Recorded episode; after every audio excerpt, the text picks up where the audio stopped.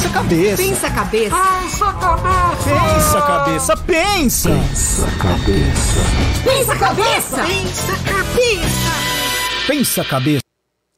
Começa agora o podcast Pensa a Cabeça e nós vamos falar sobre cores radicais. Você gosta de cores radicais? Sim, vermelho e preto.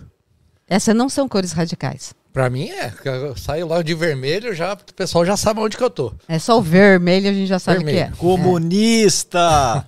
Comunista, com, com louvor, é nós. Já me, já me, já falei. Tudo bem, Daniel? Como vai? Bom dia, boa tarde, boa noite, pessoal. Sim, hoje nós vamos, vamos falar de cores também? Cores e formas radicais. Radicais. Porque o nosso convidado de hoje é ninguém menos do que Rodrigo Otaku. Grande Rodrigo! Rodrigo! Obrigado pela convite para a introdução. Não sei se eu sou exatamente radical, mas obrigado. Olha, eu escutei que é radical nas formas e radical nas cores. Nas formas livres, nas cores fortes. Você adora um beijinho. Adoro. Apesar da minha camiseta É, pois é, bege, tá assim, totalmente eu hoje- vindo mais radiante hoje, esqueci. Mas eu queria entender por que que seguir é, formas mais naturais é radical, né? Radical é linha reta, né? No sentido, ela é inventada pelo homem, isso é uma coisa radical. Agora, seguir a natureza não deveria ser radical, deveria ser natural. E você segue as linhas da natureza. Aliás, né, para os nossos ouvintes, Rodrigo Otaki, arquiteto, é, vai falar um pouco das suas obras, dos seus trabalhos. E eu acho que essa ideia das linhas radicais deve ter sido algum, algum, alguma comunicação que você deve ter pego e que já foi errado, né? Você viu? O cara já deu um gongo aqui. Tá errado, não tem nada de radical. Ele já deu. Primeiro segundo, já não tem nada a ver o bancada, Não, não é. não. O que eu acho é o seguinte: é, o mundo racional ele foi ficando muito mais ortogonal, mais quadrado, certo? E se for ver, por exemplo, arquitetura indígena, tá? Então, ó, não tem uma linha reta. É tudo muito orgânico. O máximo que tem de uma forma geométrica, que é uma coisa imposta, né? É um círculo. Mas é tudo muito mais orgânico.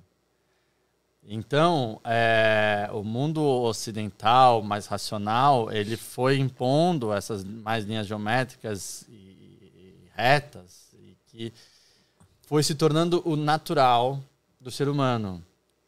E aí, o, aquilo que é mais orgânico, que é mais nat- próximo à natureza, foi se tornando radical. E que de fato é, hoje em dia, porque ele rompe com muitas correntes atuais. Porém, é o que eu estou dizendo. Isso, na verdade, já vem de muitos séculos atrás, que era o normal era ser o orgânico. E o radical seria o reto, né? Mas agora se Mas Tem uma coisa isso. que você fala, mas vou deixar você explicar, porque você explica melhor do que eu. Que é quando a gente vai fazer uma bolha, né? A bola ou a bolha de sabão, a gente não vê uma bolha quadrada. Porque é o menor esforço. Como é que é isso cientificamente? Pois é, é, boa, boa. É, ah, existem arquitetos, já pesquisei sobre isso, que eles se inspiram ou eles fazem protótipos antes de realmente colocar em prática a sua obra, usando películas de sabão, porque as películas de sabão, é, é, nos determinados formatos que você acondiciona ela, né, ela sempre vai adotar uma forma que é a forma de menor esforço. Eu acho que isso até é um ponto positivo para a engenharia, de maneira que ele consegue fazer a mesma, é, um formato sem é, com menos material e etc. Então as linhas de as bolhas de sabão ou as películas de sabão, elas realmente podem oferecer uma inspiração e aí sim, é, de acordo com o comentário da Ana, a linha a, a a película de sabão é uma forma natural, a natureza que acomoda ela, não é o ser humano que vai lá e puxa. E, e isso serve de inspiração e tem a ver com essa tendência que você chama natural de ver as, de ver as linhas, que, que outros chamam de radicais quando são curvas? Olha, Daniel, eu não sei se é exatamente uma tendência, mas isso é uma coisa que vem é, comigo desde meus ante- antepassados. Quando eu digo isso, desde a minha avó, né, artista plástica Tomi, meu pai, o arquiteto Rui, eles sempre foram mais próximos na uma questão orgânica, intuitiva. Né? Teve uma fase dos dois, aonde foi um pouco mais racional, onde tinha mais retas, mas acho que essa questão mais fluida, mais orgânica, mais próxima de um traço natural é algo que vem conosco já há uns bons 60, 70 anos. né? É, se isso é uma tendência na arquitetura, eu não vou saber te responder. Gostaria que fosse, né? Mas eu acho que não é. Eu acho que tem alguns arquitetos que se inspiram né, bastante na arquitetura. Né, nomeadamente aqui no Brasil tem um chamado Marco Brajovic, que ele é muito baseado na natureza. Então, essa arquitetura da biofilia, etc. Ele faz muita propriedade, acho que ele faz coisas muito legais. E aí sim, eu acho que ele estuda formas, estruturas de uma folha, estrutura das árvores, a bolha de sabão, etc., para daí fazer uma arquitetura em função disso, né? Então é algo que tem uma relação muito próxima da natureza, inclusive é muito é, identificável isso. Estou falando que a, a forma é idêntica, mas é identificável isso. Na nossa, eu acho que é mais uma questão de. Sim, a natureza nos inspira, mas tudo isso vai sendo absorvido, né? Não só a natureza, mas também a arquitetura que é feita pelo homem, é, a convivência entre as pessoas, é, o discurso ético, o que, que a gente almeja da arquitetura. Isso vai um pouco se misturando e aí, de uma maneira muito intuitiva, vão saindo os traços, né? Eles são todos justificáveis. É, ora são curvos, ora são retos, ora são curvas livres, ora tem torção, ora tem dupla curvatura, enfim. Isso também é um pouco em função das espacialidades que a gente quer buscar para ter lugares interessantes, lugares ricos de convivência, principalmente, né? Porque no fundo, no fundo, a gente espera que a arquitetura promova a convivência entre as pessoas. É, então, a gente vai um pouco nesse discurso e se, a, isso, é, se essa curva é exatamente baseada naquela parte da natureza ou não, é, é, é um pouco difícil de responder porque isso está tão misturado, né? Eu, sou, eu acho que assim, natureza, a gente pode entender natureza de forma ampla, porque eh, falar natureza, você já imagina árvore, alguma coisa. Agora, as linhas retas são da natureza, porque a gravidade é uma, uma questão natural e o fio de. Até babei, cara. Ele- Desculpa aí, Acho que é melhor você. Deixa eu ver Eu acho tá que eu tomando salvei aqui. a baba aqui. Nossa senhora, aqui não, caiu aqui dentro. Caiu lá. A, a, a gravidade é, uma, é, uma, é um produto da natureza e ela que orienta o fio de prumo. Por isso também que as casas são retas, né? O fio de prumo que, que, que É. dá a questão quadrada. O, É, eu, eu fico contente de linear. você tocar nesse assunto, porque sabe que hum, eu preferia que o Newton não tivesse existido, sabia? Porque ele inventou a tal da gravidade, que é uma desgraça para a arquitetura. Eu preferia que não tivesse a gravidade, eu não tivesse que fazer pilares, que as coisas flutuassem. Acho que seria tão mágico. Né?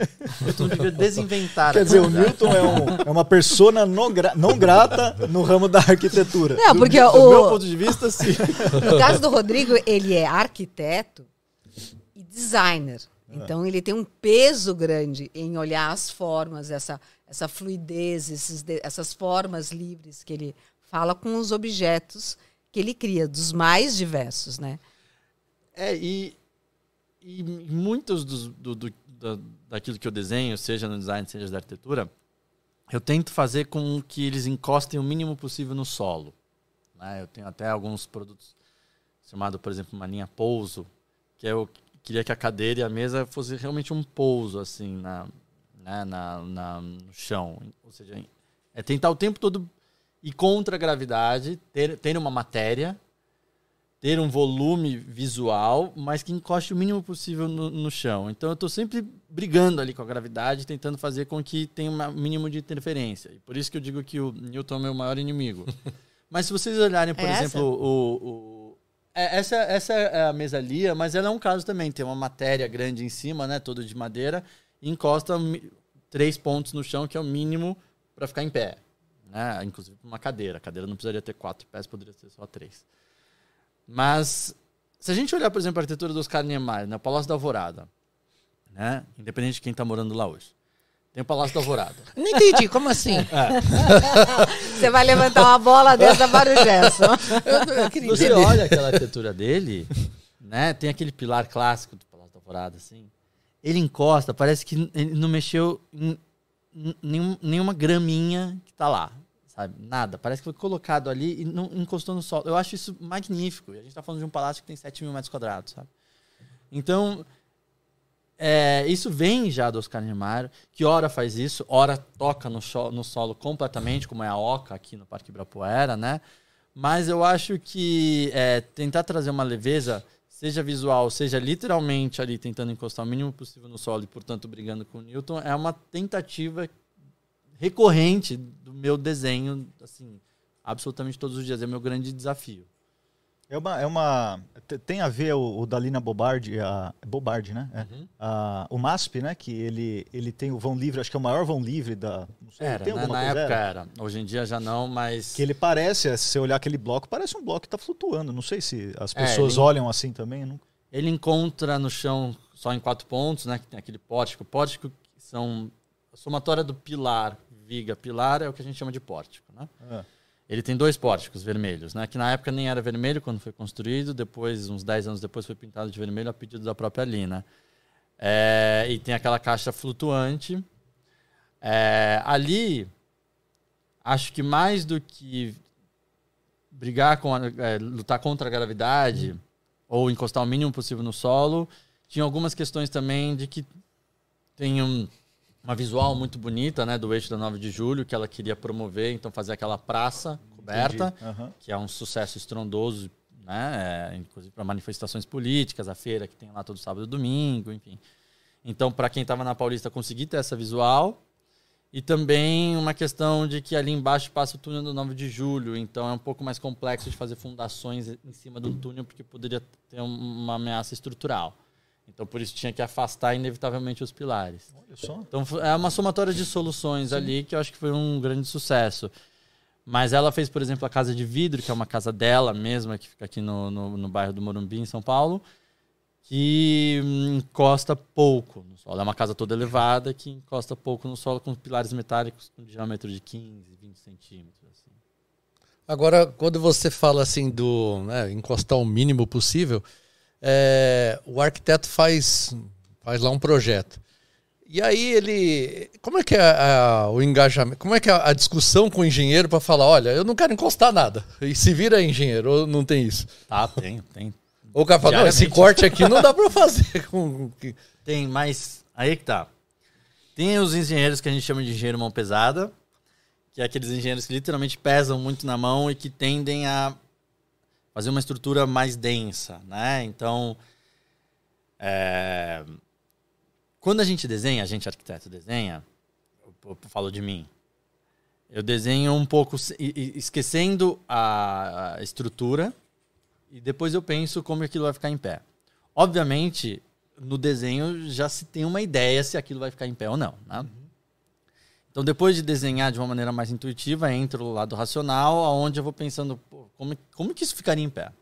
E aí eu vou com uma ideia pré-concebida ao, ao engenheiro, porque o arquiteto na faculdade estuda um pouco também de estrutura. Né? E aí é quando você chama um engenheiro, tem um engenheiro que fala vai precisar de muito mais pilar, ou os pilares vão ter que ser muito maiores, etc e tal, ou o engenheiro que até fala, ah, isso aqui não vai ficar em pé. Agora, tem aqueles engenheiros mais parceiros também, que gostam do desafio. Né? Que nem vocês que gostam do desafio, tem, né, tem cientista que gosta de desafio, tem cientista que não gosta de desafio. Engenheiro é a mesma coisa, arquiteto é a mesma coisa, para todo mundo é a mesma coisa. É uma questão de como encarar o desafio. né? E os engenheiros que encaram os desafios de uma maneira positiva, esses são os mais legais de trabalhar. São os caras que vão olhar e falar, pô, que legal. Vamos, vamos fazer isso aí. Vamos tentar fazer eh, essa casa com um pilar só, ou encostando o mínimo possível no solo. Ou vamos fazer o maior vão possível, o maior balanço, né? Balanço é o que vai a- a- a- depois do pilar, né? É, esses são os caras legais para trabalhar, mas isso vale para tudo, né? Não só com engenheiro, mas para qualquer parceria.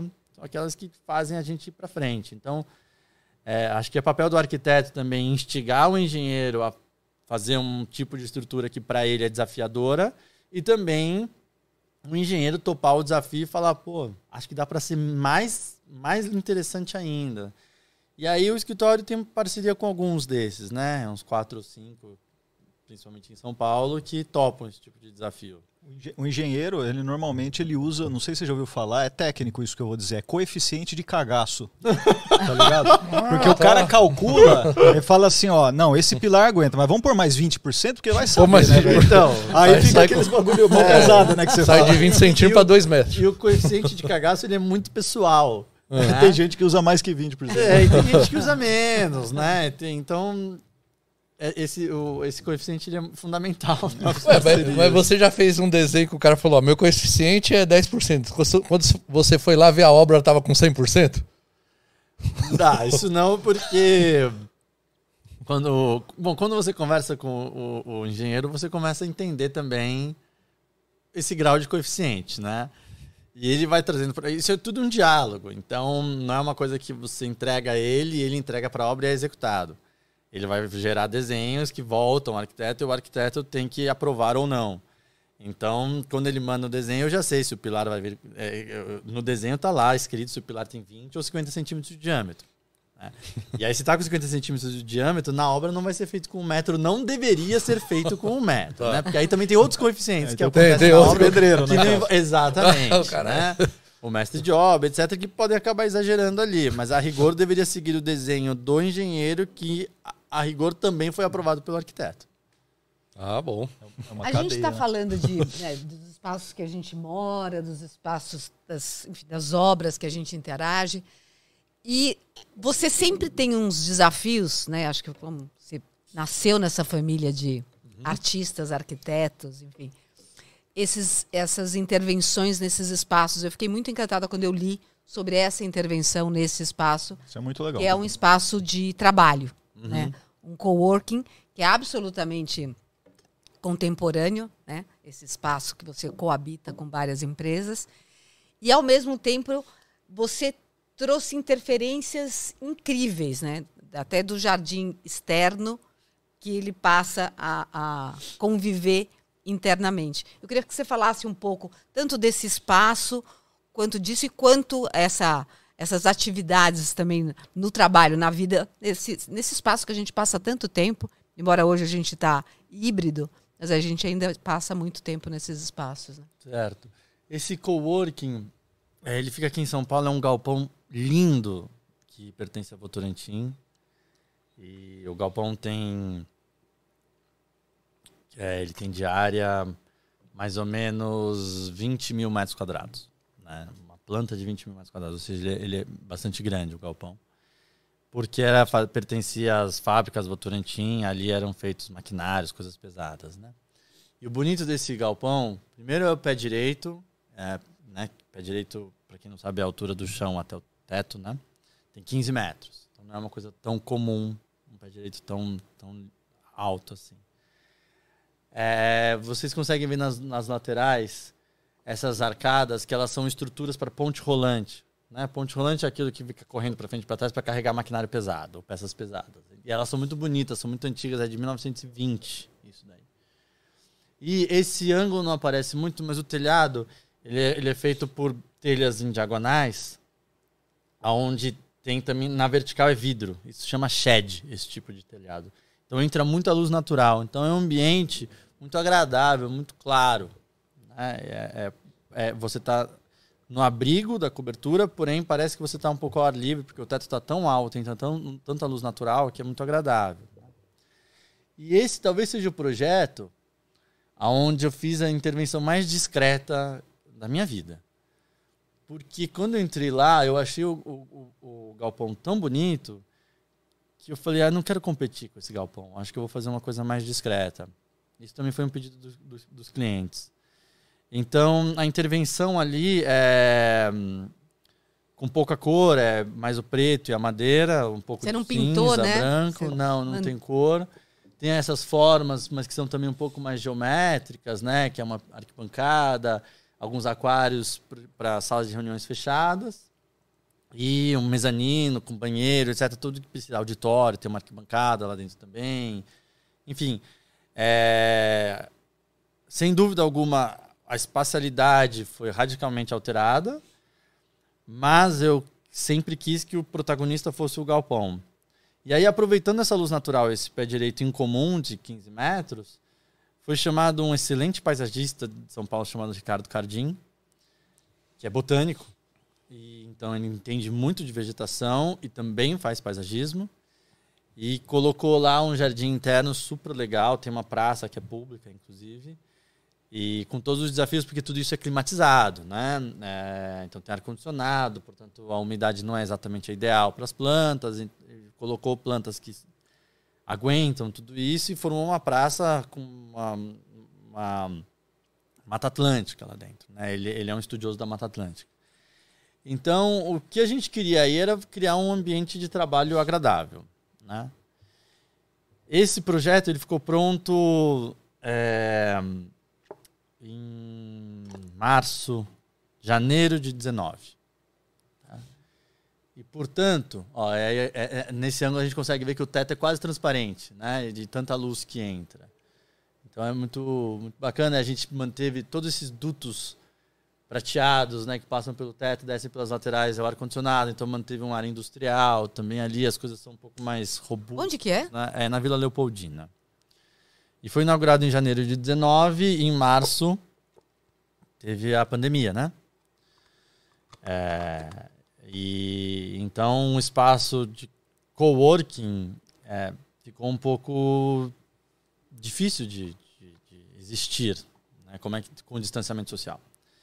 E aí, aí teve a genialidade do Jorge, que é o, é o, é o CEO, gestor da, do, desse, do coworking chamado State, que propôs, é, claro, ficou fechado quase que durante um ano, mas ele propôs algumas mudanças. Então, mais do que ambiente de trabalho, ele virou um ambiente de convivência de colegas de trabalho. Então, o layout todo foi alterado para que tivesse menos espaços individuais de trabalho e mais salas de reuniões, lounges, lugares com puffs para as pessoas criarem, ou seja, aqueles é, momentos onde é importante o encontro das pessoas no escritório para criar algo, né? Porque para criar, para fazer algo sozinho, uma coisa produtiva, executiva, a pandemia mostrou que dá para fazer isso em casa sozinho. Então, para que que precisa se deslocar eventualmente até lá, né? Mas esse encontro, acho que a pandemia também mostrou que o encontro é fundamental entre as pessoas. É, inclusive, muitas pessoas que ficaram em casa muito tempo sozinhas piraram um pouquinho, né? E não se recuperaram até hoje, acho que todos nós. E então esse, esse layout novo foi muito bacana porque também dá mais liberdade para a arquitetura do que ser só mesa e pensar, poxa, vamos fazer uma sala só com puff, uma sala que é maior que bancada, uma sala de reunião mais formal, enfim, é, e promover esse encontro da arquitetura que é aquilo que eu falei antes, que no fundo é o que a gente quer fazer, né? É, eu acho é impressionante como essa coisa da troca para a criatividade é, é, é- é fundamental, né? O, o ser humano é um ser social, não tem é muito é muito difícil a gente fazer isso. Você passou por uma, uma mudança grande, né? É, esse último esse último ano, Sim. né? Que é, com a perda do seu pai Uhum. e, a, e assumindo o escritório. Esse novo momento, e você, enfim, é, fez, deu um. ah, organizou uma estratégia. eh, você não quer falar um pouco sobre, sobre essa estratégia, esses clientes, esse novo esse Certo. momento? Esse novo momento, ele, ele aconteceu um pouco antes, é, coincide um pouco também com o Daniel, que foi com né, a chegada dos filhos. É, isso é algo que mudou muito, mudou radicalmente minha, minha vida e minha percepção do que eu também queria da minha vida. É, acho que estar com eles é algo fundamental, você sabe disso, né? E então eu queria que o escritório tivesse alguma dinâmica onde eu tivesse liberdade de poder é, conviver com eles na saída da escola, na aulinha de judô, no que fosse, né? E então isso é algo que eu já almejava. E seis meses atrás, um pouco mais, foi quando meu pai né, é, faleceu. E aí eu me vi um pouco numa encruzilhada de que era o que, que fazer com o escritório, porque é, eu trabalhei com ele 10 anos, tinha saído do escritório fazia 6 anos, estava é, com o meu escritório.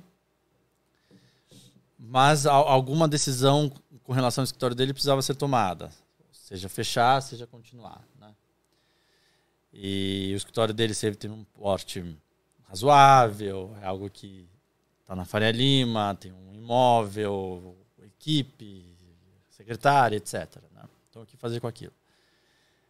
Meu primeiro ímpeto foi de é, encerrar o escritório, porque é um escritório tão autoral e tão ligado à figura do Rui que eu não enxergava muito como continuar o escritório Rui Otaki sem o Rui. E então achei, acho que é melhor encerrar. E consultei algumas pessoas e uma em particular, que é o Valdir Jatobá, que é um grande amigo e conselheiro e curador de design. Falou: Não, Rodrigo, você não pode fazer isso de jeito nenhum. Tem um legado aí que você precisa continuar. E se tem dores e dragões e questões internas, trate isso individualmente, mas pense no legado, então você precisa continuar isso de alguma maneira e você encontra uma solução. E aquela conversa foi, foi definitiva para mim, ela foi um divisor de águas, ela foi muito importante. E então eu tomei a decisão de continuar o escritório, aonde ele a- a- a- dentro do guarda-chuva do escritório entrasse o meu escritório, que evidentemente era muito menor, né? Continuei com uma parte da equipe, outra nem tanto, porque eu precisava de uma estrutura menor. E e também para demonstrar essa nova fase, é, eu suprimi os primeiros nomes, ou seja, o Rui Otaki, Arquitetura e Urbanismo, Rodrigo Otaki, Arquitetura e Design, se fundem com devidas proporções e se tornam unicamente Otaki, sem Rui e sem Rodrigo, que é para demonstrar também que além de uma nova fase, é um novo momento é, que é, remete um pouco àquilo que você estava falando on- antes de, de hum, que o ser humano é um ser sociável e que eu acredito muito que a gente não faz nada sozinho, né? É, ok, tem o camarada lá que estava sentado na árvore e caiu uma maçã, aquele, aquele cara lá. Mas enfim, O cara que você não gosta. é. mas assim, acho que a gente Da Alvorada? É esse? O Alvorada vai cair em outubro. Ah, tá. Vai cair. Exato. Mas eu acho que a gente não faz nada sozinho. Eu acredito muito nessa no momento de colaboração, na criação também, né? Que eu falo isso não é uma coisa muito fácil. É, é, eu sempre criei tudo de, de uma maneira muito individual. Podia discutir um pouco, né? Mas muito individual. E abrir mão disso da criação e falar vamos criar junto, não é, não é particularmente fácil, mas aí é o ego falando, né? E então, é- é- é- ao tirar os primeiros nomes, também o TAC vira um pouco como uma marca e, e que tira de uma pessoa. E, portanto, e traz uma história, né? Traz Sim, as, tem todo o constrói, co- constrói para frente, né? Leva esse legado que você está falando, né? Porque assim tem tem espaços, né? Eu vi planos diretores, não sei se são as duas coisas que vai no plural, é, feitos é, pelo Rui que com certeza você está dando continuidade em cidades do interior que que influencia a vida de todos, né? Aquele parque que está ali, aquele espaço que as pessoas estão interagindo. Quer dizer, isso tudo, né? Esse acolhimento que você fala sobre as formas, isso é uma colaboração entre vários setores, várias Ah, pessoas interagindo. Quer dizer, isso é uma coisa que você promove e dá e dá continuidade com esse com esse seu olhar de hoje, né? Sim, sim. É, E eu acho que na hora que a- o Altac entende-se que é uma equipe, uma marca, e tem- não tem um primeiro nome, portanto não fica ligado a uma pessoa, é, é- é- virou um escritório mais horizontal. né? Menos hierárquico, mais horizontal, que era algo que eu queria. E também com uma flexibilidade de ter uma boa convivência lá dentro e também entender que as pessoas têm suas vidas pessoais e elas são tão importantes ou mais do que a vida do escritório. E isso é o que eu falei do, do questão dos filhos, isso demonstrou muito. Então, o escritório também tem muita flexibilidade, a equipe vai e vem num horário muito flexível para também cada um tem as suas coisas, né? Do que ter um- uma vivência apenas noturna, no sentido de que chega no escritório, passa o dia durante o dia no escritório e quando sai já é noite, né? Então, acho que é mais salubre, é mais saudável, acho que também aumenta a produtividade. Talvez, talvez elas estejam trabalhando menos horas por dia, mas elas estão trabalhando melhor. É, então eu estou plenamente satisfeito com, com essa dinâmica assim, do, do escritório e, e sempre né, é- é- o nome Otaki não é à toa. É, é um novo escritório com 60 anos de história. Isso é muito importante. Então, isso, e isso vem muito, de uma maneira muito natural. Meu pai é a minha maior inspiração, minha maior influência, sem dúvida alguma, e eu não quero abrir mão disso. Não tenho vontade de romper com isso. Eu tenho uma admiração profunda por ele. Então, na discussão do escritório, naturalmente, o legado da, da, da Rui Otaki vem através de mim. Mesmo que não venha na equipe, vem através de mim. Né? E isso é discutido e, e- Então, há uma tradição, porque eu acho que a boa tradição, ela é entendida, mas ela é pensada também para o futuro. Não adianta ser uma tradição e ficar engessada coisa ali, um pesada. conservadorismo, né? A ideia é o que, que a Rui Otaki fez ao longo dos 60 anos? Poxa, que legal. Como isso pode influenciar para a gente fazer obras para os próximos 100, 200 anos? Né? Mas e como que o mercado recebeu isso? Olha, Daniel, foi. Eu, eu fiquei muito surpreso, positivamente, né? É, eu confesso que na hora que eu tomei essa decisão de continuar com o ataque, o meu coeficiente de cagaço foi lá para os 100%. Daí tem ajuda, Mas né? aí, aí. É, claro, tem muita ajuda, muitos conselhos. Não, a, a brincadeira muitos- da minha da ajuda é, é essa ajuda. Mas é, o mercado acho que foi muito bacana conosco, sabe? É, antigos clientes e amigos do meu pai prestigiaram o escritório na reabertura. Alguns antigos projetos reapareceram, é, projetos bacanas reapareceram, que estavam um pouco congelados e que quando souberam da nova fase falaram, poxa, eu tinha feito isso com seu pai, você topa continuar? E alguns outros projetos novos surgiram também. Então, a gente está fazendo o Teatro Municipal de Porto Feliz, que é uma cidade aqui no interior de São Paulo, um parque também, enfim. Então, tem sido muito bacana. Eu estou muito contente com, com a maneira como foi aceita. Agora, isso também se deve muito à, à história que, que meu pai né, pavimentou e minha avó também, no sentido de pessoas que fizeram algo muito honesto, né? Então, se ele não fosse uma pessoa querida, isso talvez não acontecesse. Então é muito emocionante também. Me diz, a, para a gente construir aí as referências, na, na sua, na sua visão, né? É, tem muita coisa da, da Tomi maravilhosa. Né? Mas para o Rodrigo, quando fala de Tomi, qual é a, a obra de referência que, que te remete? Uma ou, enfim, quando você fala Tá. a arte, né? Olha, a Tomi, é, que sempre foi a nossa matriarca, né? é, a gente almoçava na, na casa dela todos os domingos religiosamente por 40 anos. Né? Isso durou.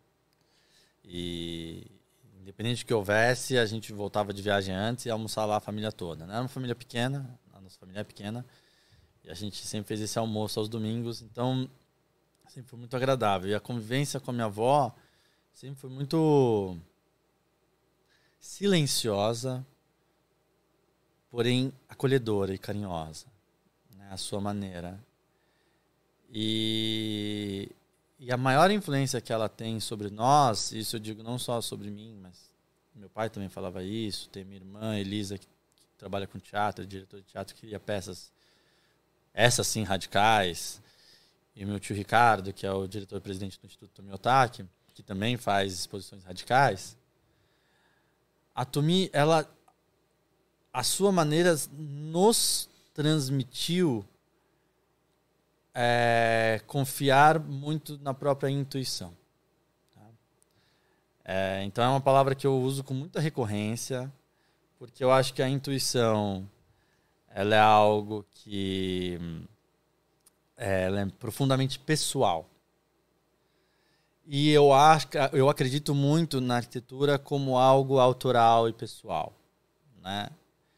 E o pessoal pode ser coletivo, evidentemente, mas eu acredito muito numa questão autoral ali. E eu acho que isso, a intuição, é algo que vem de cada um e que não é igual em ninguém, né? Então, eu quando eu vou desenhar, eu busco naquele momento, e aquele momento é realmente uma fração de segundo, tentar me desligar do lado racional do cérebro e me ligar mais ao lado intuitivo e lúdico do cérebro, que são hemisférios distintos do cérebro, e fazer um traço ali que vai ser um traço só meu. Né? E aí, imediatamente, o lado racional entra em ação para ver se aquilo funciona ou não. Né? Às vezes não, e a gente tem que ficar fazendo esse ping-pong do racional com o intuitivo. Mas eu acho que o intuitivo é algo que todo mundo tem.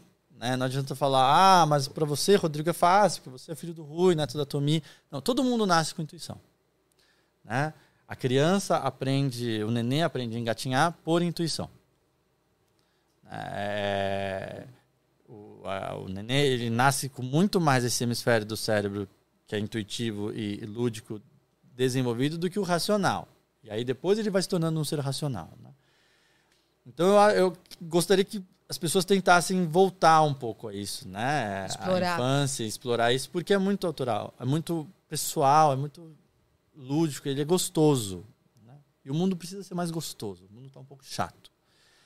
E eu acho que essa intuição ela é desenvolvida. E isso com o quê? Com bagagem, né? É o que você lê, o que você vê, com quem você convive, quais são os seus interesses, enfim. Tudo isso vai alimentando a intuição. Ela é uma coisa crescente para o resto da vida. Então, eu, no caso, eu sou arquiteto. Eu busco estudar arquitetura, é, ver espaços bacanas, é, ver filmes sobre isso, etc. Mas não só sobre isso, porque, evidentemente, tudo que a gente convive influencia em tudo. Então, né, essa nosso bate-papo pode influenciar na minha arquitetura. E isso vai criando uma bagagem e isso vai desabrochar numa intuição mais ou menos aguçada em função daqueles interesses, é, enfim. Então, isso é uma coisa que ela transmitiu para nós de uma maneira muito natural, assim. É- porque a Tomi, ela nunca foi uma erudita da arte. Ela nunca estudou arte. Ela, Foi- nunca ela foi estudada, né? Ela é foi, incrível, é, né? exatamente. Ela nunca pertenceu a, um, a uma escola, a um clube, a um movimento artístico. Ela foi sempre fazendo aquilo que ela gostava de fazer. Começou desenhando mais figurativo, as Ruas da Moca, que é o bairro onde ela se instalou quando chegou do Japão. E isso lá em 1936. em 36. E, e logo foi para o abstrato de uma maneira muito intuitiva. E ela acordava É impressionante, né? Para a geração dela, assim, ela ir para um lado abstrato, assim, é, é, é muito incrível, né? Esse olhar, assim, tão revolucionário, né? Ela teve um caminho realmente muito singular, um reconhecimento rápido, assim, porque de fato ela estava fazendo alguma coisa inédita. E na época da inauguração do MASP, inclusive ela que foi chamada para representar os artistas mulheres brasileiras, ela que nem brasileira ela, para receber a Rainha Elizabeth no MASP, né? Enfim, ela teve esse reconhecimento, trabalhou muito por isso e- ela, ela, ela gostava de ela, ela quando ela dormia, ela não fechava as cortinas. né? Então ela gostava de acordar com a luz natural. Mas ela ficava na cama ainda mais ou menos duas horas pintando dentro da cabeça dela um quadro. Isso é muita intuição, sabe? Ir pintando um quadro. E depois ela ia tomar café da manhã, sentava no ateliê e é, rabiscava, pintava, cortava revista para ver se aquilo que ela estava criando na, na imaginação dela e na intuição dela eventualmente funcionaria no mundo real, né? Então, ela sempre teve isso, que foi uma metodologia que ela criou de novo, de uma maneira intuitiva. Isso eu acho que transmitiu para todos nós. Eu tenho uma, é, uma frase do Sebastião Salgado que é muito legal. Se você não tira. Ele é fotógrafo, né? Para quem não, não sabe, um fotógrafo importante.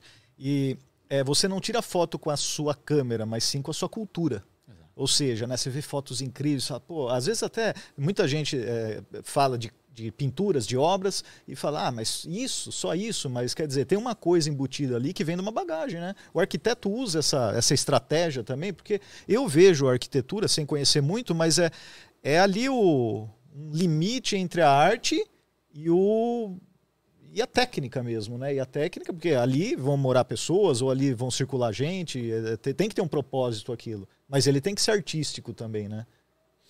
Eu acho, eu concordo com você, Daniel. Não, não são todos que concordam que tem que ser artístico, mas eu acredito que sim. E, e a arquitetura, sem dúvida alguma, é um elemento cultural de uma nação, né? De um, é uma expressão cultural.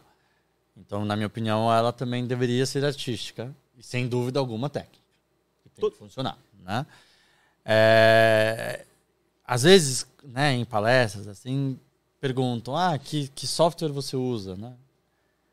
É um pouco a resposta do, do Sebastião Salgado. É irrelevante qual é o software. Né? Cada um usa o seu. Tem gente que usa um, tem gente que usa outro. O importante é ter uma expressividade e conseguir chegar naquele produto final que seja interessante, que seja aconchegante, que né, seja surpreendente, se possível.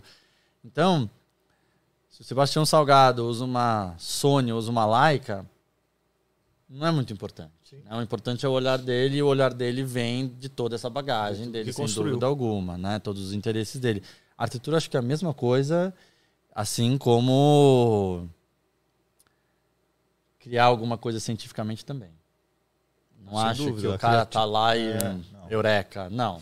O cara tá ali, ó, ó. né? Pensando num Pensando há problema. muito tempo. Tem, tem uma tem, tem uma uma passagem engraçada, eu não, eu não vou lembrar dar o nome da, da galera, mas que tinha um problema de física a ser resolvido. Isso daqui foi, foi numa peça chamada Copenhagen, que foi, foi feita, foi produzida aqui no Brasil também, foi encenada aqui no Brasil há algum tempo, e que havia um problema que eu não me lembro qual que era um problema que aquele cientista estava muito tempo pensando, pensando, e um dia ele saiu para tomar café, encontrou não sei o que, eles foram pegar o bonde, ou o trem, ou o ônibus, não sei, e quando o colega foi pegar o, o- o que estava em movimento, devia ser um bonde, ele deu uma, sabe aquelas torcidas na, na coluna, assim, que o cara fica meio torto, assim, e ele viu no desenho do corpo do cara uma integral, uma integral matemática que ele falou, cara, é isso, e ele teve ali nessa hora a intuição de resolver o problema vendo a integral na, na escoliose do maluco. Mas Pra porque você ele ver tava como- pensando nisso há muito é, tempo. Exato, porque ele Exato, tava. é. Ele, é, quer dizer, um mínimo estímulo revelou para ele uma coisa que ele estava há muitos anos é, construindo, né? É muito engraçado isso. Você sabe que o Picasso, ele tem um desenho muito conhecido que é uma pomba. né? E é uma pomba desenhada com, sei lá, dois, três traços. Super simples, né? E aí você pensa, pô, isso aí é fácil, né? Aí você vai ver o desenho dele de quando ele tinha 13 anos de idade. A perfeição que ele fazia um, um desenho hiperrealista. Tem, assim, se for estudar a biografia dele, ele com 13 anos conseguia reproduzir o seu rosto perfeitamente com grafite. Ele precisou fazer muito isso para conseguir fazer uma Pra pomba com três traços. É, é o, é o esforço linhas. da síntese, né? Então a síntese ela é super difícil de chegar. Extremamente. né? E é com muita, muita dedicação, muito suor, ali, muito pensamento. Então eu acredito profundamente nisso, do que ah, o dom, né? Dom. É muito fácil justificar falando que é dom. Eu, eu, eu particularmente não acredito muito nisso. Você, você é da linha minimalista? Você, você acha interessante esse movimento? Olha, Daniel, é, tem gente que fala que eu sou.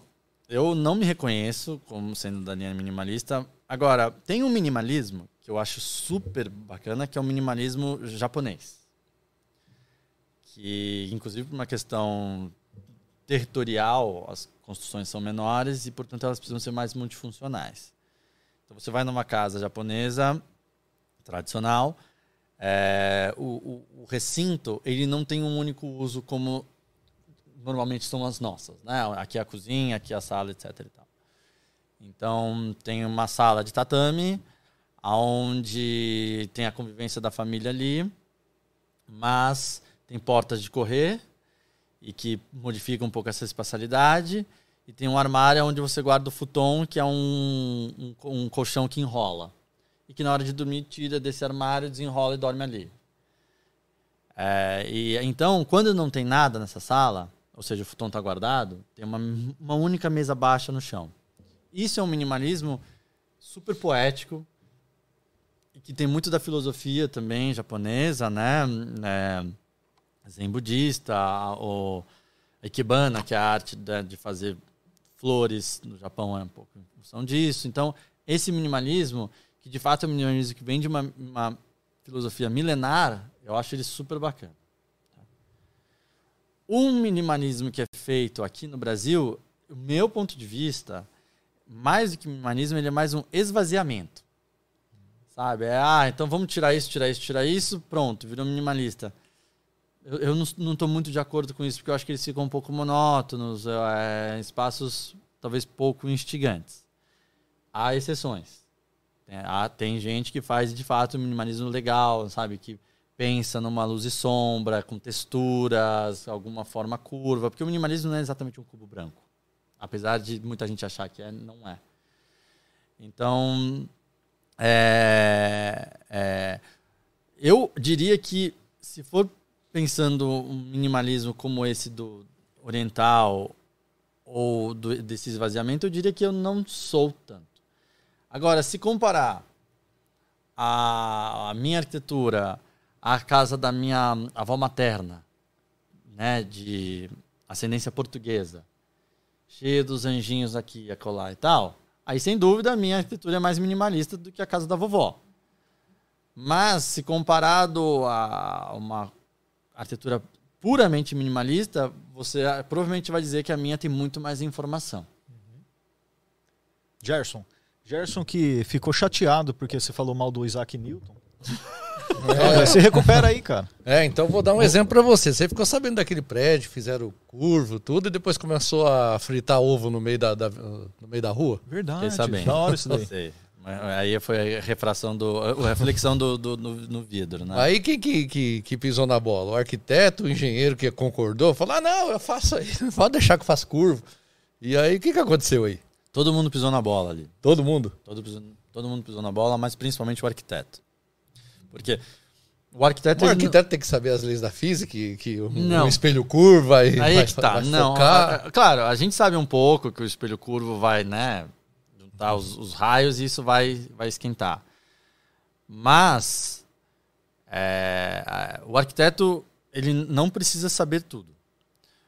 Porém, ele precisa saber juntar gente para solucionar esses problemas. Ele não precisa necessariamente solucionar todos os problemas individualmente. Então, naquele edifício, é, ele fez a forma, desenhou a forma, e ele com certeza não imaginava que ia acontecer o que aconteceu. É. Faltou ali é, chamar consultores que dissessem: olha, isso vai acontecer. Né? Então, acho que aí, nesse sentido, acho que o arquiteto falhou. Ele, em primeiro lugar. Mas aí ah, é, é um edifício importante. Sem dúvida alguma, teve uma empresa responsável para desenhar os caixilhos. Caixilhos é a somatória da moldura e do vidro. Essa empresa deveria ter calculado isso, ter previsto isso.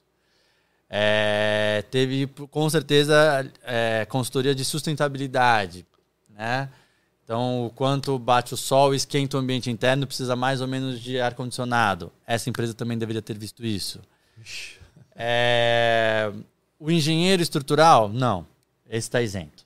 Esse não tem, não tem problema. Esse está tudo bem. Os bombeiros também. Os bombeiros. O engenheiro hidráulico e elétrico também. É, elétrico não, eletricista. Mas, enfim, é, algumas pessoas falharam, mas sem dúvida alguma o arquiteto é o maior culpado ali. Aliás, para quem não sabe, ô Ju, se você conseguir, você, você lembra o nome desse edifício ou não? É, coloca aí, edifício que. Aí depois eu volto. Frita ovo. Eu é, queria que frita depois, ovo em Londres. Depois voltar com essa, é Londres? Com essa é, peça é, do. É, em Londres, né? É, que não é fácil, né? Conseguir fazer fritar um ovo na área externa em Londres. Tem um, tem um é, mas atualmente mais, né? Agora sim, nessa época sim, né? Mas a solução depois ainda, porque o pessoal não queria perder a estética do. Aí colocaram um monte de. Ah, ele aí, ó. Então, esse edifício, antes do concerto. Uma das faces dele é côncava e os raios solares ao baterem ali eles vão né, eles vão para o foco da concavidade que fica numa rua paralela e aí esse lugar onde bate isso tem uma energia tremenda. Fica lá né? no barbeiro. Aí o passa cara lá, vaporiza e já sai, já sai queimado. Muito É, maluco, pois né? é, aí. É, algumas pessoas falharam. Algumas. Mas entrou pra história, isso aí que é, que é, que é legal, né? Que aí, depois eles você arrumaram, que- colocaram uns frisos lá, Você, tudo. fala- você falou de entrar para a história, o- as Torres Gêmeas, elas entraram para a história de uma forma trágica, obviamente, mas quando elas foram inauguradas, eu assisti um filme que é do daquele eh, equilibrista, Equilibrista. Felipe Felipe Petit. Ele, ele, ele fez uma coisa incrível, que assim, o prédio nem estava não estava nem pronto ainda, acabado, ele ia ser inaugurado, e eles foram de Invadiu. madrugada, invadiram, prenderam um cabo de uma ponta a outra para ele fazer o, o número de equilibrismo dele. E aí acho que o próprio arquiteto ou as pessoas responsáveis pelo prédio disseram que ele foi quem deu alma ao edifício. Felizmente ele não morreu, ele cumpriu o que ele tinha que fazer, mas ele deu alma, né? E você entende é, nessa perspectiva assim que algumas construções é, é, num, num- num sentido sentido de alma, de ter de ter personalidade, de ter uma uma coisa que as pessoas querem ver, isso existe na arquitetura também, você enxerga isso. É, alguma arquitetura que é incrível, mas fica esquecida, enquanto outras menos incríveis são. são- Olha, eu acho que quando tem uma história para contar, isso sempre é agregador, quando não trágico, né? Por exemplo, esse- o caso do, do edifício aí que, que fazer pegar fogo é um, não é algo que eu gostaria de contar na minha arquitetura se isso eventualmente acontecer. Ah, sabe aquele prédio Ah, Firta Ovo? Foi eu que fiz. eu que projetei. Mas se tem um equilibrista que fez isso, eu, eu ia achar o máximo. Se ele não morresse, evidentemente. né?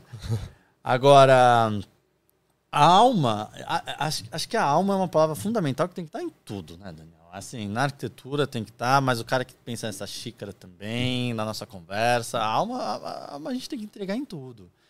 Então eu tento colocar isso em todas as minhas obras, produtos, dos menores aos maiores, né? A gente está vendo aí É, tem um, um vaso da direita, que é esse vaso que é um cubo, é um pouco difícil de enxergar, essa poltrona que também desenhei, enfim, tudo Como é que é o processo de criação? Quando a gente olha, você...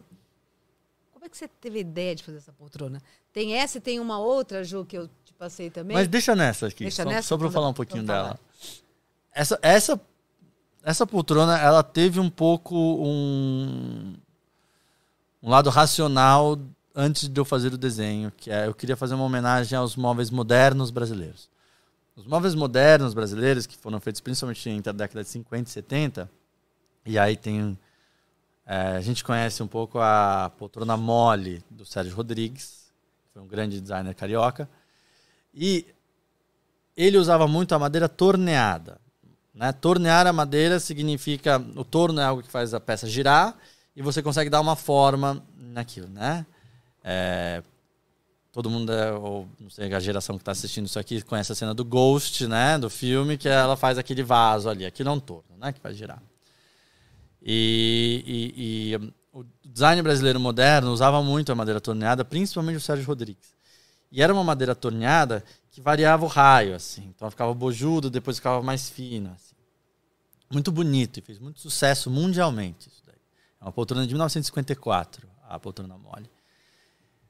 E ela tem quatro pilares de madeira torneada, né? Dois mais baixos, que são próximos ao joelho, assim, do tocam o chão, né? na, na cadeira, do assento.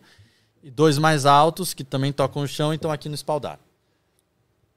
E ela é a marca registrada além do, do couro que joga pra lá e pra cá. Tem uma foto famosa que ele fica sentado assim, meio jogadão e tal. Ela é uma coisa Põe no mais telão, é irreverente. poltrona mole. Vamos ver. Poltrona mole do Sérgio Rodrigues. Acompanhar. Né? E então eu quis fazer um pouco homenagem a esse design, que é um design muito conhecido. Né? E é a grande escola do design brasileiro.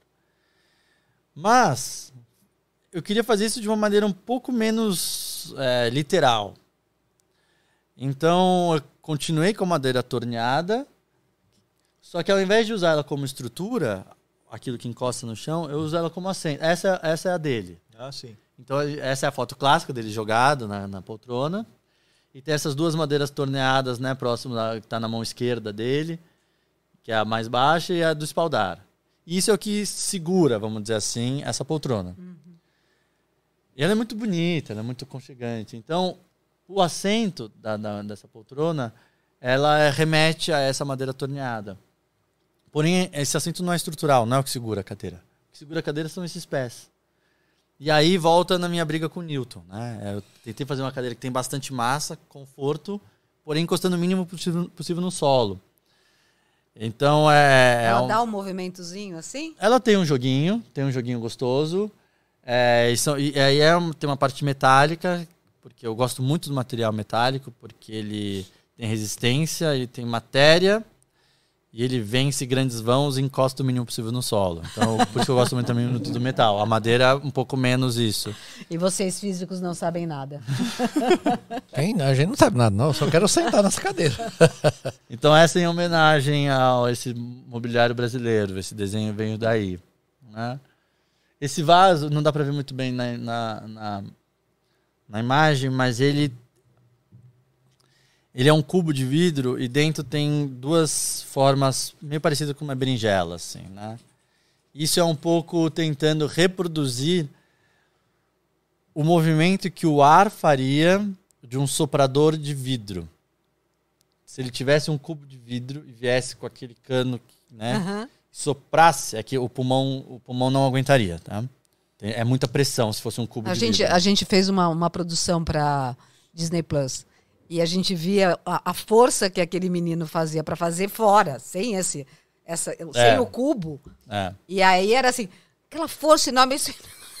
Aí, É. E ele era especialista nisso, tanto é que a gente fazia parte da produção científica, ele fazia esse, até que ele tinha que ir moldando e moldando e soprando aquele vidro, É né? é Era uma soprar coisa. e e jogar com a gravidade, por isso que ele vai soprando sempre para baixo, jogando com a gravidade também.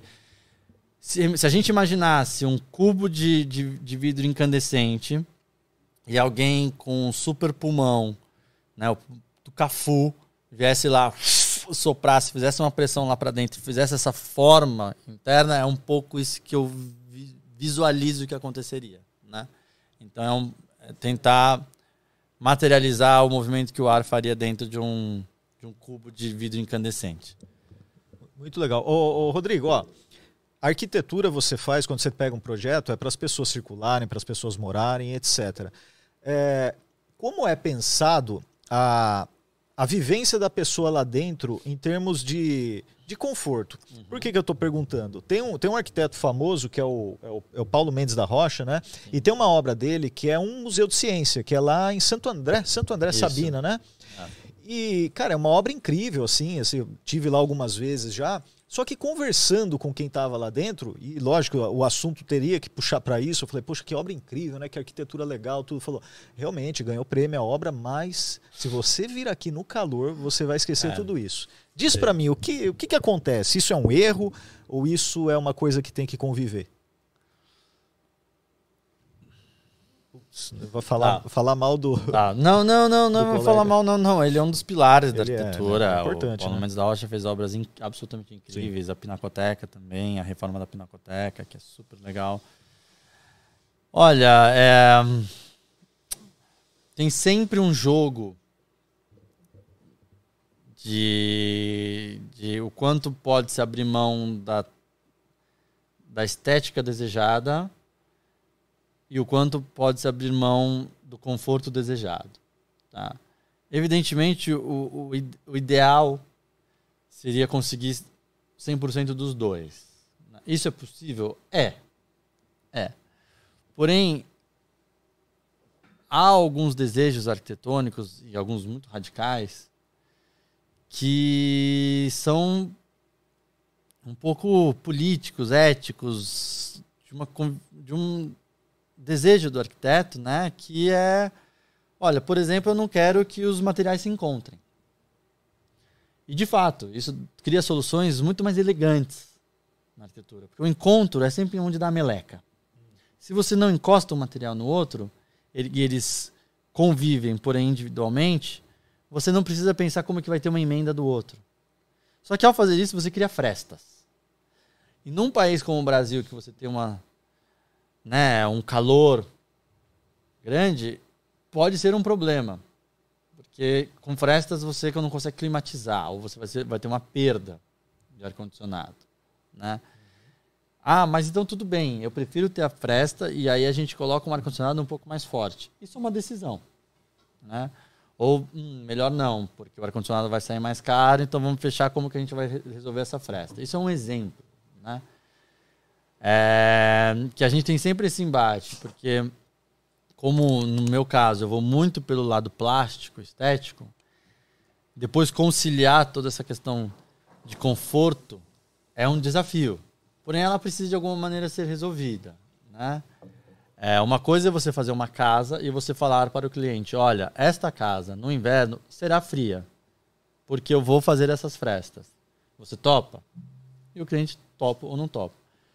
No museu, aí eu acho, a, a- particularmente, eu acho que as questões precisam estar um pouco mais resolvidas, porque é uma obra pública, é uma obra de convívio de muitas pessoas. E aí eu acho que tem que ter um conforto. Algo que, por exemplo, na Pinacoteca do Estado de São Paulo está muito bem resolvido, né? Ele criou, ele fechou os pátios com vidro transparente, então aquilo poderia virar uma estufa, porém foi muito bem resolvida a climatização dali, né? Então, e você nem vê muito bem de onde vem o ar-condicionado, mas está sempre agradável ali. O Museu da Ciência em Santo André pode ter sido erro de projeto? Pode. Pode ter sido uma decisão? Também pode. Pode ter faltado verba e ter sido mal, exe- mal executado? Também pode. Mas quer dizer, sempre na, no desenho arquitetônico isso é pensado e isso, isso é decidido. Então, é uma decisão. Dificilmente bons arquitetos vão falar, putz, não pensei nisso, né? Que nem o cara do vidro lá.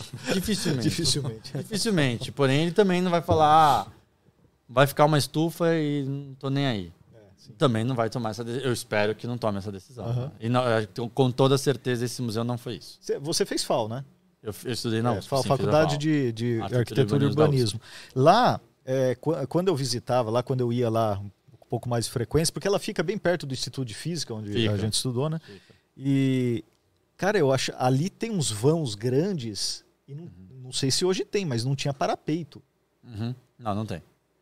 E eu, eu falava, cara, isso daqui é um perigo. Você vir com criança aqui, a criança dá uma tropeçada, cai três andares, cara. É. É assim mesmo, né? É. Não é perigoso? Que- que- É. Conte sobre Daniel, isso. Hoje, nem em fazer dia, uma pergunta hoje em dia não daria para fazer esse edifício.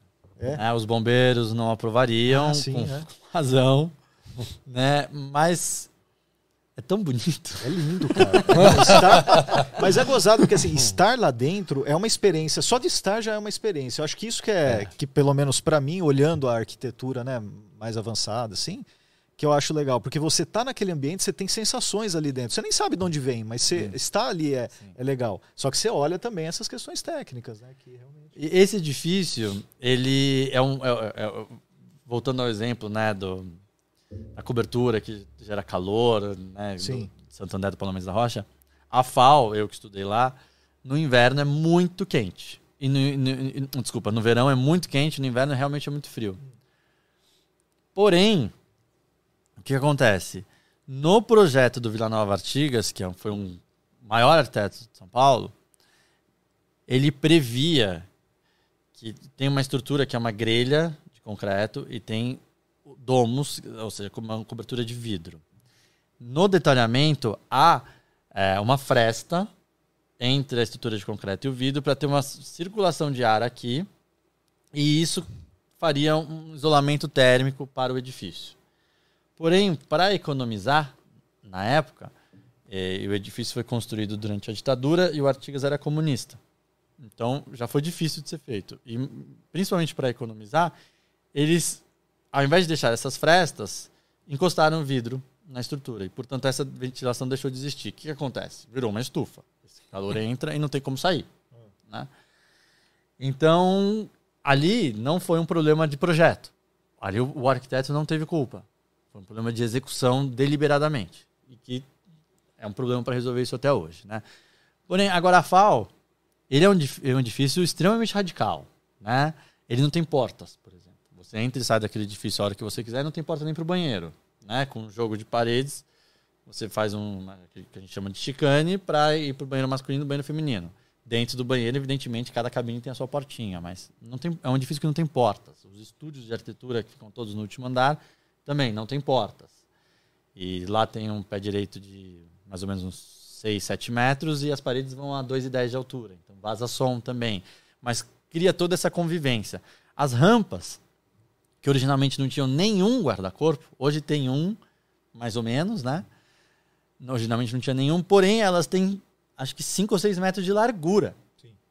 Então não é uma rampa de 1,80m que você tá vindo, o outro está voltando, pum, bateu a mochila, você caiu. Tem 6 metros de largura. então é uma área de convivência, inclusive. Né? E ele estrategicamente fez um desenho de piso que é menor do que a rampa. Então, que te faz você andar no piso e não no, no- no concreto. assim, Olha que né? legal. É, então, acho que assim, já teve caso de gente cair? Já. Porque tem muita festa lá também. Ah, né? tá. E aí O cara- tem outros, o cara vê outros dobrado, antecedentes. aumenta o espaço. É. Nunca fui em festa na rua. é maravilhosa, O cara foi toda quanto é festa lá. É, então. Aconteceu, agora é que. Mas você acha que é- o brasileiro. É, muito difícil eu defender não ter o guarda-corpo por causa da questão de segurança. Porém, quando você olha lá e não tem o guarda-corpo, é tão bonito que você fala, puxa vida. Seria tão lindo se não tivesse a gravidade e ninguém caísse. Ah. Não precisaria ter guarda-corpo. Mas você acha que ah, o brasileiro é criativo na arquitetura? Muito. ah, então Senhora. aquelas fotos que aparecem, agora a NASA vem, que o cara constrói em cima, vai sair construindo, a escada passa pelo meio do, do tanque, não sei o quê, tá, tá, tudo, tá tudo valendo. Eu acho que o, o brasileiro é criativo por natureza, não só na arquitetura. Não é à toa que a gente é campeão mundial de meme. né? Sabe, é, eu me lembro quando falaram da, do, sei lá, Osama Bin Laden, da Al-Qaeda invadir o Brasil. Chuva de meme, pode vir, a gente tá, a gente tá preparado. É, é, eu acho que o brasileiro é um ser muito criativo. Não é à toa que a gente vai de uma arquitetura criativa ao futebol criativo. Porém, eu acho que a gente está mais sério. No pior sentido da palavra sério. E eu acho que a gente perdeu um pouco dessa criatividade lúdica e irreverente, né? E se tornou um pouquinho mais chato. É, a arquitetura brasileira, eu acho que tem um pouco isso. O futebol brasileiro, né? É, não é à toa que o Daniel não sabe nada de futebol. Por quê? Porque o futebol ficou uma coisa meio chata também. né? Eu, eu era muito mais fanático do futebol, hoje em dia, muito menos. Né? É, e isso eu acho que tem acontecido com muitas coisas. Então eu gostaria muito que o brasileiro voltasse um pouco nessa reverência, entendendo que a vida é séria, que né, a gente tem que construir coisas, tem que ser um país sério, mas que seriedade não está vinculada à, à irreverência, à, à criatividade. Dá para ser isso ao mesmo tempo, sabe? Então, pô, quando o cara vai lá e encontra soluções, ah, agora a NASA vem, eu acho genial, porque o cara encontrou uma solução para ele, para aquele problema, e de uma maneira geralmente muito barata, sabe? Com coisas ordinárias e que, pô, tá ali resolvido, né? Resolver. Eu acho isso incrível, eu acho isso incrível. Pô, é, é- Não, e aí dá, Você é, dá... irreverente, Gerson? Ah, reverente e eu ver. criativo, né? Porque é criativo. o cara fala assim: não, ué, mas o cara vai ter que se abaixar pra entrar aqui. Sim, ele tem, tem um estilo pra entrar na minha casa. Aí faz isso. Eu trouxe um negocinho. É, eu até, até falei, esses dias a gente estava no, no prédio, aliás, é o prédio da Unibis Cultural, que também é um prédio muito, legal, bonito. Muito legal de concreto. E tem um, tem um- Como que fala no elevador? Assim, um ponto que você para lá que é intermediário. Eu falei, caramba, o que, que seria o intermediário, né? E aí eu falei pra eles de um filme chamado Quero Ser John Malkovich. Não sei se você bom, viu. É. muito e bom. tem um andar intermediário que é, é muito engraçado, porque assim, é um escritório funcionando, só que o, o pé direito deve ter, sei lá, um metro e meio. E as pessoas têm que andar todas abaixadinhas, assim. É que muito cai engraçado. dentro da cabeça do John Malkovich, não é? É, tem um portal pra não, cabeça esse filme dele. É maravilhoso, completamente Incrível. maluco esse filme, É, né? muito legal. Que, isso, A já? hora Fa- do Falou em irre- irreverência, eis que Gerson surge com fumaça na mesa. Ó, a gente trouxe um líquido especial aqui, ó. Você pode pegar aqui em cima e dar um sopro aqui dentro pra você ver se, se a NASA vem também agora. Nossa! Aqui você não vai passar calor. Nacional. Ah, não pode encostar embaixo, é isso? É, só que. É, é porque aqui tá, tá muito frio, que isso aqui é nitrogênio líquido. Ele tá Ah. 196 graus abaixo de zero. ó. Se eu coloco o dedo, o que acontece? Aí você pode virar o, co- o cotoquinho. Vai, vai queimar. É, vai, que- vai queimar. Então É, você não. coloca É a o que mão a aqui, ó. gente tira quando você tem uma verruguinha. Verruguinha. Assim. Ah, sei, sei, sei, sei. E aí, é, chegou a hora do lanche, mas como a nossa verba só deu pra comprar desse tamanho. Então eu vou servir pra você. Caramba, quanto custou só de. Outro dia estavam postando na Vem internet cá, falando vem cá, em por que meme. que fica saindo bolha? Olha lá, Gerson. Explica, Ah, então. explica essa agora. É Quero ver. porque o que acontece é que no ambiente deve estar uns 23, 24 graus, e aí ele começa a evaporar naturalmente. Olha aqui, ó, como é que tá. Pra você ter uma ideia, ah, o nosso freezer, ele tá a menos 20. Certo. Isso aqui tá seu menos que é quanto, bom, né? né? O seu quer turbinar. É. o que é? Esse aqui tá menos quanto? É menos 196. Menos 196. Você vê que até tá balançando o copo, pois porque é, ele, muito doido. ele, como ele tem menos, tá com menos nitrogênio que esse, é tão gr- grande o nível de bolhas que ele É que consegue. eu, eu e gosto a bolha dessa. é isso, é vapor sa- querendo sair. Ele Ele é. está em ebulição. A- né? É, é como uma panela Hã? no fogo. Saquei, né? saquei, Só saquei. que Tá, tá, tá. a diferença de Eu só temperatura sem- sem aqui água. é porque no, é, na temperatura ambiente ele é um gás. Mas ela não vai fazer. É, ele só eu fica Não, só líquido vai- nesse estado muito, muito frio, né? Muito, uma temperatura muito baixa. Mas é que a ebulição acontece quando a água está muito mais quente que a temperatura ambiente. É, cada, cada substância tem um Ponto de ebulição. ponto de ebulição. O da água, no nível do mar, é Ah, 100 quer? graus. Então você bota lá no fogo, quando Ah, chegar a quer- 100 quer- graus, ela vai entrar em ebulição. O nitrogênio líquido, Peraí, peraí. é, eu não sei qual é a ebulição dele, é só pesquisar, mas é abaixo de zero ainda. Então, ele, é, aqui na temperatura ambiente, ele está em constante ebulição. Se você deixar aqui, daqui uns 5 minutos não vai ter mais nada, porque ele. Quando eu peguei, tava aqui na boca, aqui, ó. Já não tá nem na metade depois. Então, a ebulição é característica de cada substância. Tá. A ebulição é causada pela diferença de temperatura entre o ambiente e. É quando você dá energia para aquela substância. Aqui a energia está vindo da onde? Da temperatura ambiente. Então, a, o calor do ambiente está sendo transferido para ele e ele está entrando em ebulição. Quando você põe uma panela no fogo, é a energia do fogão que está Ah, transferindo tá para tá ele para Esqueci. ilha de é, supercondutividade, né, supercondutor, que tem perguntas que vão sair e depois, Isso. né, Coisa chique. E a hora Não, que a